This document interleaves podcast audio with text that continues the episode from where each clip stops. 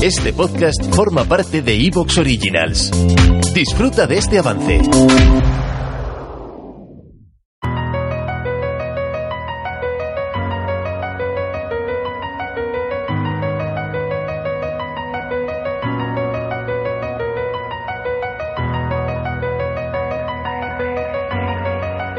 Hasta 2006 el sistema solar tenía nueve planetas. Plutón todavía pertenecía a ese grupo porque Eris aún no había conseguido que se le cambiase al grupo de planetas enanos. No existía hasta aquel momento y entre otros motivos se debió precisamente a que el descubrimiento de Eris, cuyo nombre hace referencia a la diosa de la discordia en la mitología griega, hizo que se tuviese que reevaluar porque era un planeta, si se hubiese usado la definición antigua, más grande que Plutón y había dudas de qué era lo que se podía encontrar en el cinturón de Kuiper y más allá, porque si se encontraban mundos similares a Eris y Plutón, la lista de planetas crecería de una forma desmesurada. Podríamos tener, sin exagerar, un sistema solar con cientos de planetas. Y al final, por diferentes motivos, se decidió que Plutón tenía que pasar a formar parte de un grupo nuevo, llamado planeta enano, en el que encajarían objetos como Eris, Plutón o mucho más cerca de nosotros, Ceres, en el cinturón de asteroides. Y desde entonces nos hemos quedado con ocho planetas. Pero puede que esa definición cambie de nuevo en el futuro porque hace unos años se planteó que en realidad sí podría haber un noveno planeta. No sería Plutón, sería un objeto mucho más lejano, también mucho más grande porque estaría entre el tamaño de la Tierra y el de Neptuno, y su función sería fácil de observar por el comportamiento de ciertos objetos y las órbitas que describen en el cinturón de Kuiper. Es una pista de que quizás haya algo más, y es un recordatorio de que incluso en el sistema solar todavía nos quedan muchas cosas por descubrir. De momento ese supuesto planeta se llama Planeta 9, pero la realidad es solo hay pistas de que realmente podría estar ahí. Y en este programa de lo que vamos a hablar es del planeta 9, de qué es lo que sabemos de ese planeta a pesar de que todavía no se ha confirmado que realmente exista y por qué hay motivos para pensar que podría estar ahí, por qué hay motivos para pensar que no podría estar ahí y en qué podría terminar todo esto o cuánto tiempo vamos a tardar. Soy Alex Ribeiro, divulgador científico, y esto es Astrobitácora.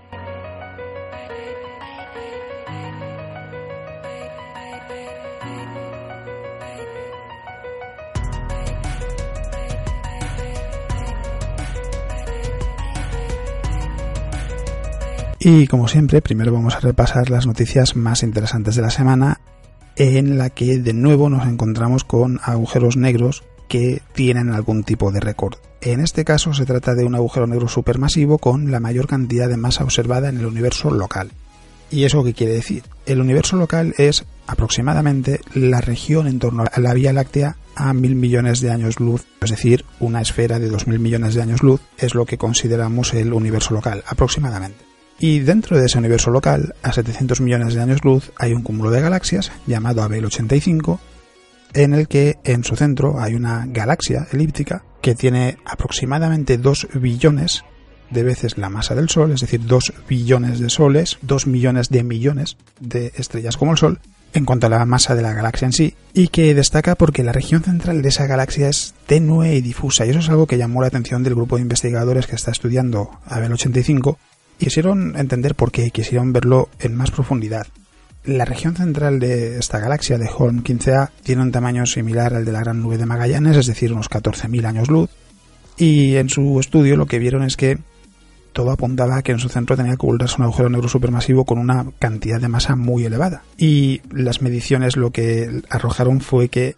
debe tener alrededor de 40.000 millones de masas solares, es decir, 40.000 millones de estrellas como el Sol, confinadas en la masa de ese agujero negro. La masa solar es simplemente eso, la masa del Sol, y se utiliza como una unidad de medida para masas de estrellas y de agujeros negros, galaxias y objetos más grandes como cúmulos de galaxias, por ejemplo, por lo que siempre que oigáis ese término, masa solar, hace referencia simplemente a la masa del Sol. ¿Por qué es interesante este caso? Hay que decir que es un agujero negro que tiene mucha más masa que otros agujeros negros supermasivos que podemos encontrar, por ejemplo, el de Sagitario a estrella, el agujero negro supermasivo en la Vía Láctea,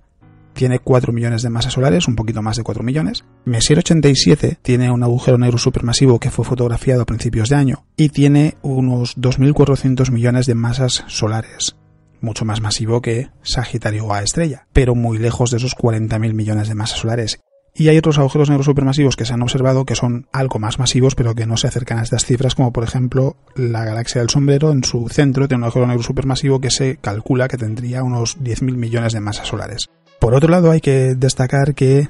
ABR85 es un cúmulo de galaxias que tiene más de 500 galaxias y lo interesante en este caso es que la medición de la masa de este agujero negro supermasivo es la más distante que se ha conseguido realizar de forma directa, es decir, analizando directamente esa galaxia, este es el agujero negro supermasivo más lejano cuya masa se ha podido determinar. En distancias mayores se ha hecho de forma indirecta. Y de hecho, según explicaban los investigadores, con esta técnica de medición directa de la masa de un agujero negro supermasivo se, apenas se han determinado las de unas pocas decenas.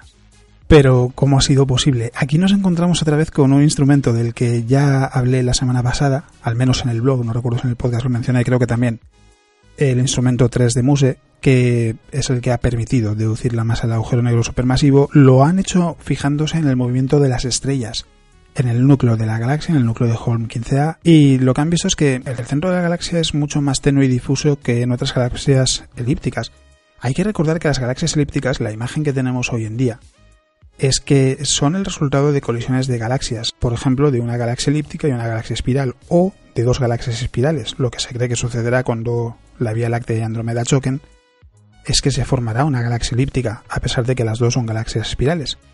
Que el centro sea más tenue y difuso lo que indica es que la mayoría de estrellas del centro de la galaxia fueron expulsadas probablemente durante la interacción gravitacional que se produjo cuando las galaxias se estaban fusionando. Podemos encontrar multitud de ejemplos de galaxias que están en proceso de fusión donde ese fenómeno se podría estudiar. Y según cuentan los investigadores, en ese proceso, en la fusión de los agujeros negros supermasivos de cada una de las galaxias que se está fusionando, el centro se ve sujeto a interacciones gravitacionales a veces muy severas y eso puede provocar que haya estrellas que sean expulsadas de la galaxia o por lo menos de esa región, quizás no necesariamente de la nueva galaxia, pero sí a regiones muy alejadas del centro. Y si además en el centro no queda gas, es decir, no quedan nebulosas que puedan dar nacimiento a nuevas estrellas, por ejemplo, lo que queda es un lugar que está más vacío de lo que debería, porque no hay material que permita formar nuevas estrellas. Eso es algo que se esperaba encontrar, por lo que han explicado. Las simulaciones por ordenador arrojaban resultados que indicaban que sería así, que la cantidad de estrellas presente en el centro sería inferior, pero lo que quizás no esperaban encontrar, o por lo menos no de esta manera, era que en realidad para ¿Te está gustando lo que escuchas? Este podcast forma parte de Evox Originals y puedes escucharlo completo y gratis desde la aplicación de Evox. Instálala desde tu store y suscríbete a él para no perderte ningún episodio.